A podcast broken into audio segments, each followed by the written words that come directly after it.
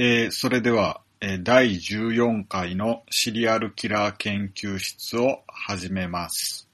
えー今回はアルミン・マイベスについてです。アルミン・マイベスは1961年12月1日生まれで、インターネットを介して出会った自発的な被害者、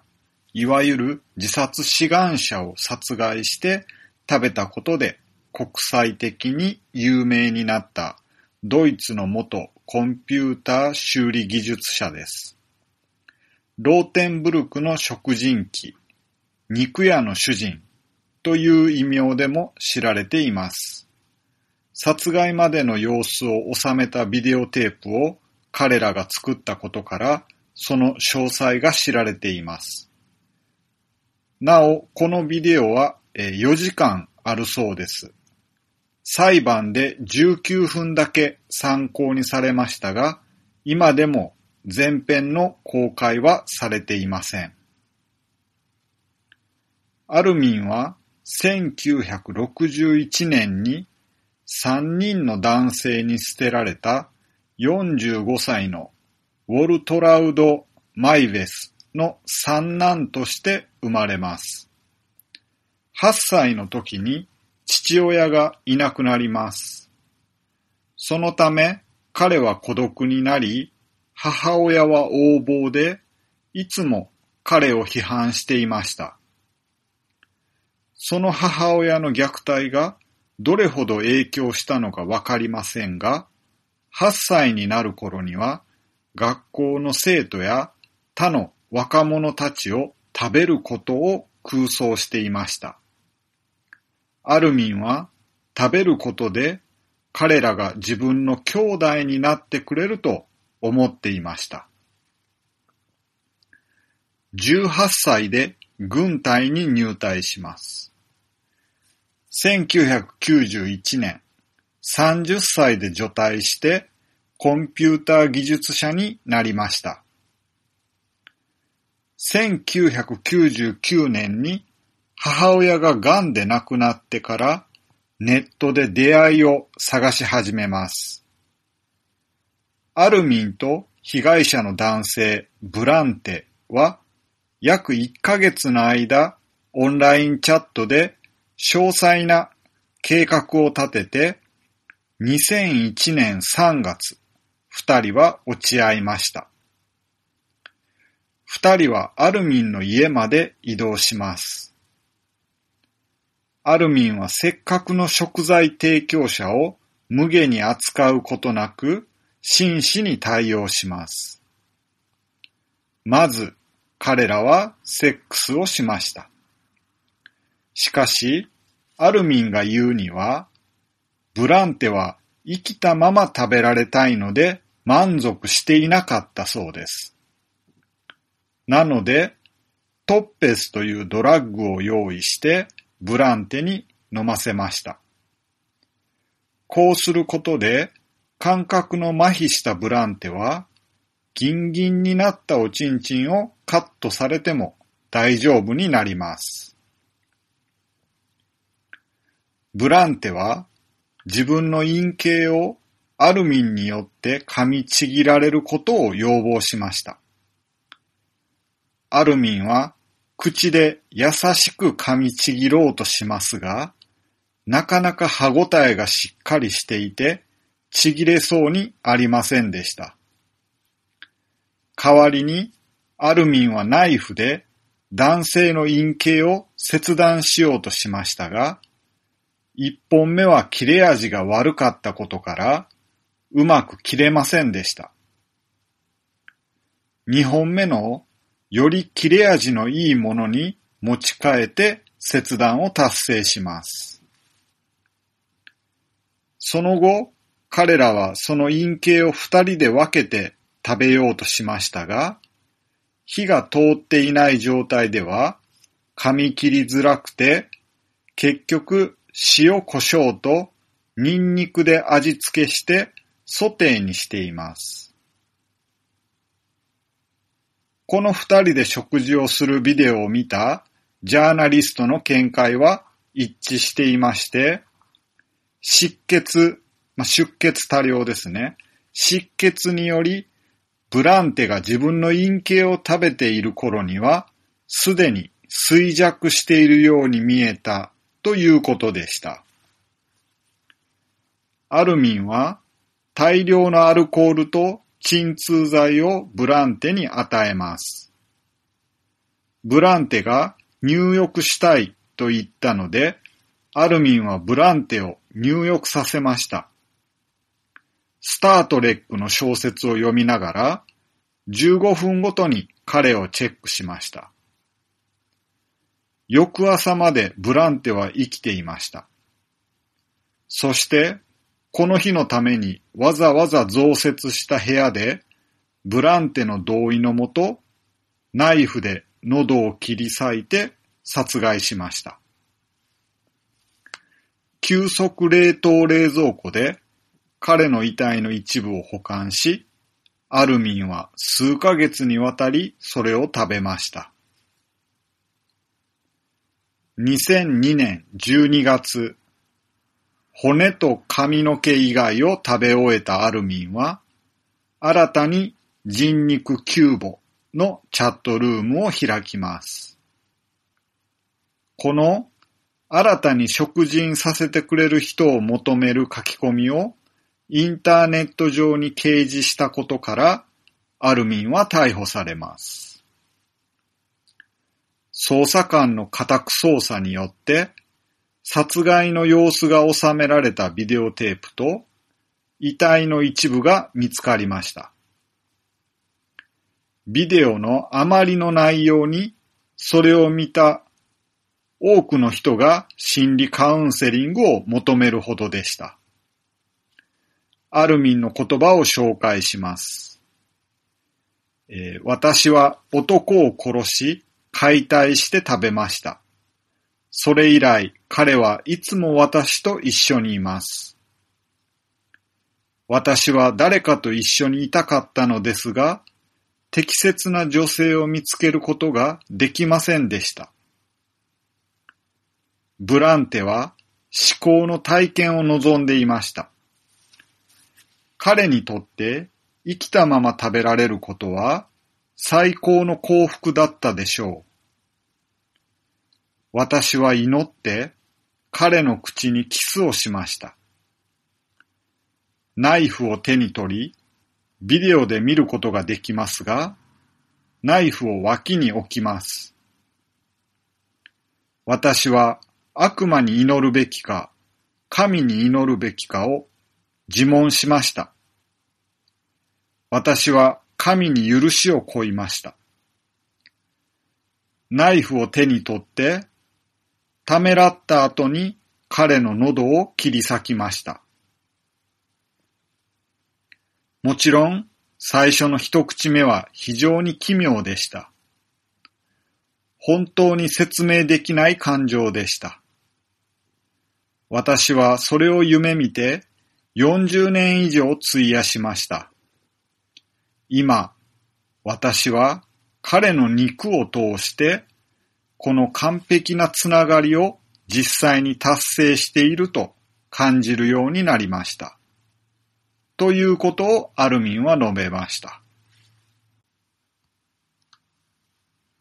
2004年、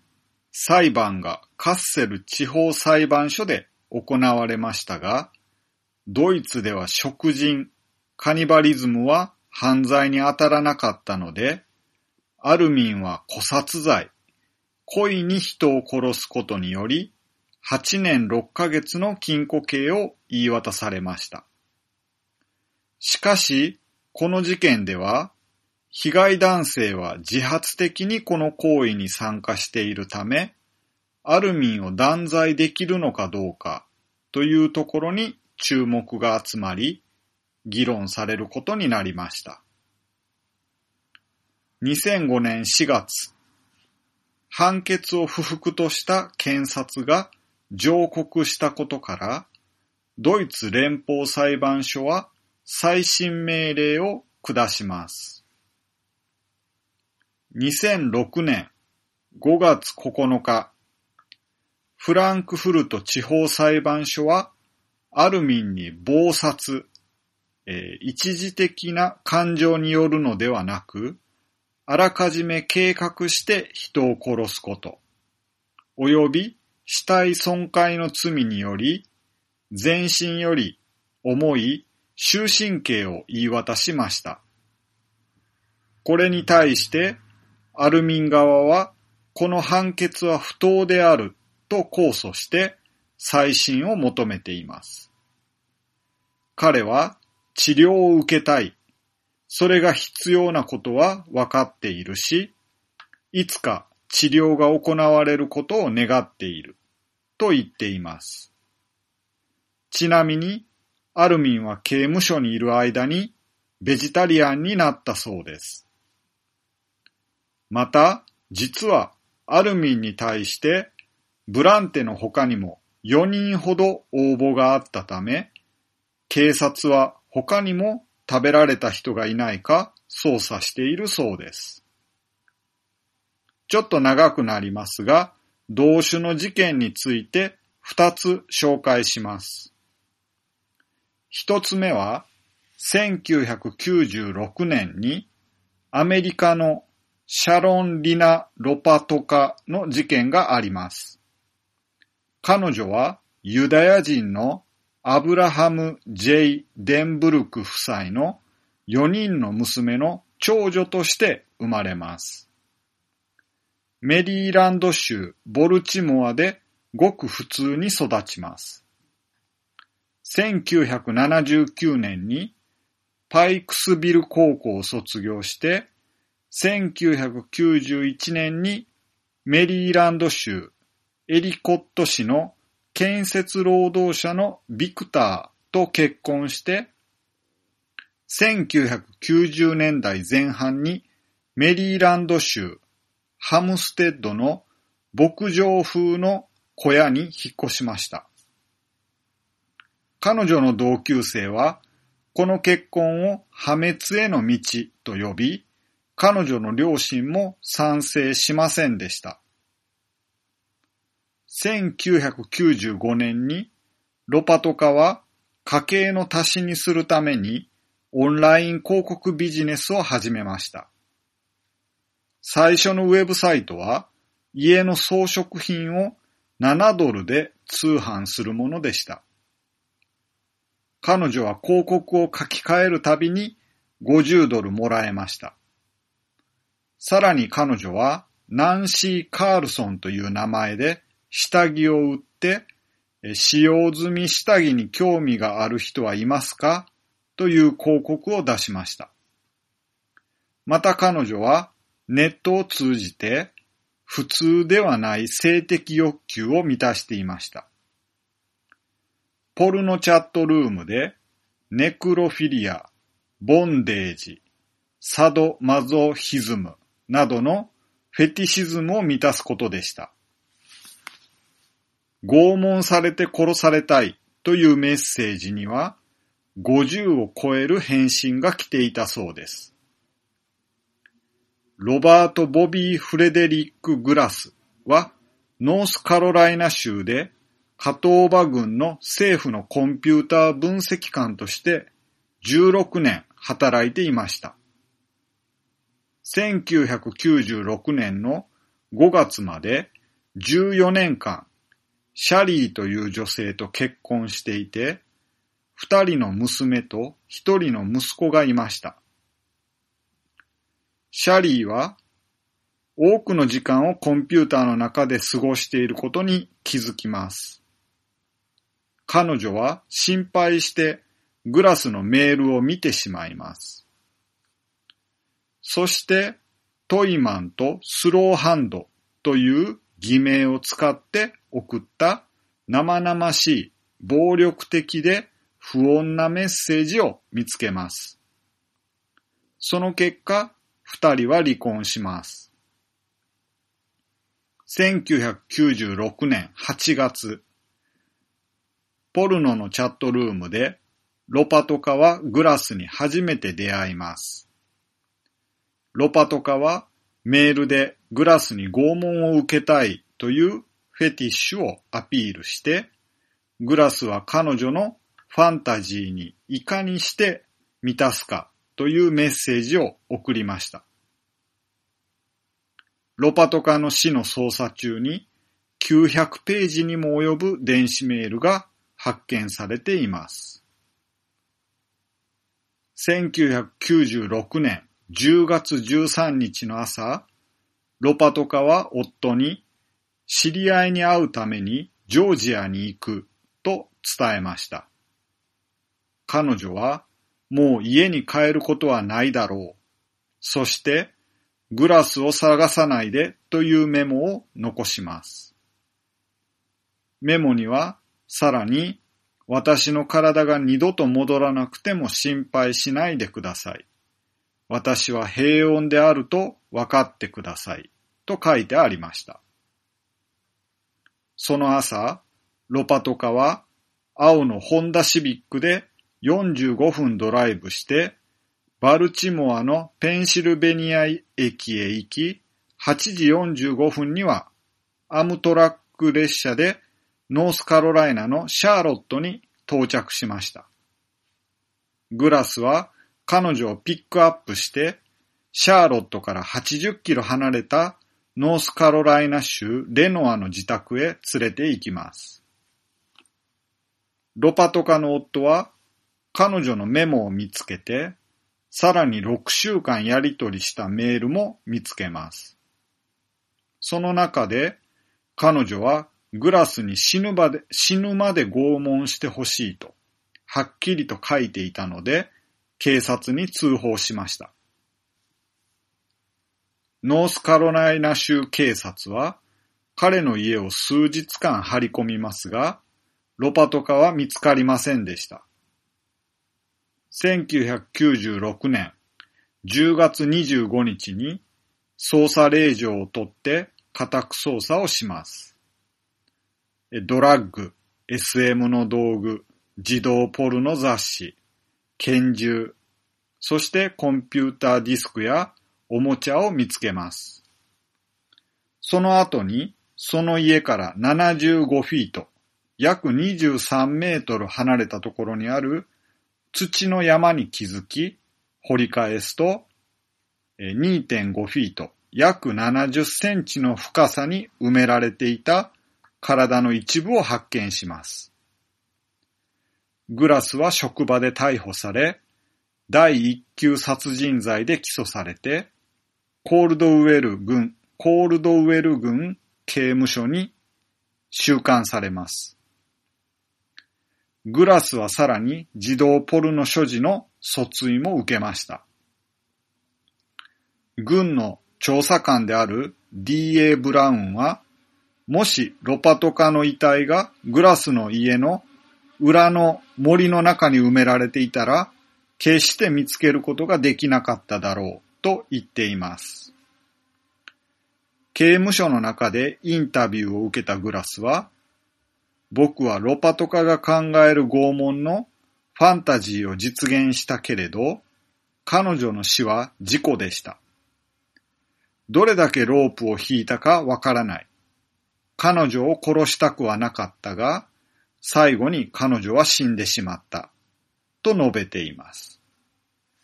このことは、検視を行ったジョン・バッツ博士によって確認されています。ノースカロライナ州の検事長は、ロパトカがノースカロライナ州に到着して3日後に事故として考察されたとしました。しかし警察は、その死は意図的なもので、メールの文章がそれを証明しているとしました。2000年1月27日にグラスは自発的過失致死罪及び性的搾取罪で有罪を認めて、エイブリー・ミッシェル強制施設で36から53ヶ月の判決を受けました。さらに連邦政府による第2級の軽度搾取罪で27ヶ月の追加刑を言い渡されました。2002年2月20日、刑務所で心臓発作を起こして死亡します。終判決の刑期を終える1ヶ月前のことでした。二つ目は、ルーアンの食人鬼です。ニコラス・コケインは1971年、ホームレスだった21歳の母親の私生児として生まれて、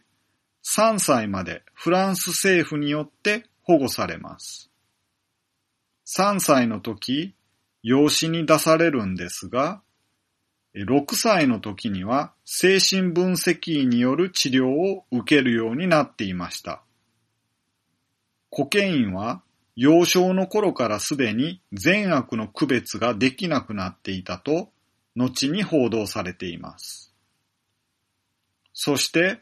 13歳の時にレイプされます。このレイプされたことで精神が完全に崩壊してしまい、その後コケインは暴力的性衝動を抱くようになります。コケインも歴代のシリアルキラーに負けず劣らず悲惨な幼少期を過ごしているため、これらの環境が後の強行に結びついたのは間違いないと考えられます。22歳の時、違法薬物所持で有罪となって、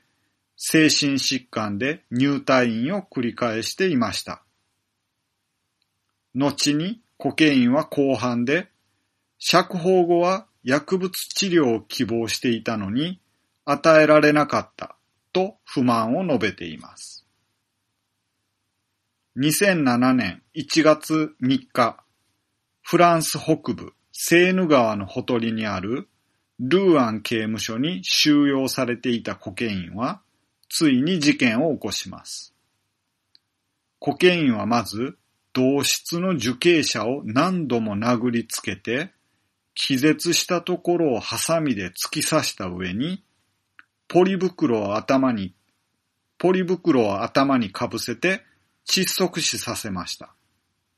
そしてカミソリで死体の胸を切り裂きました。心臓を取り出して食べた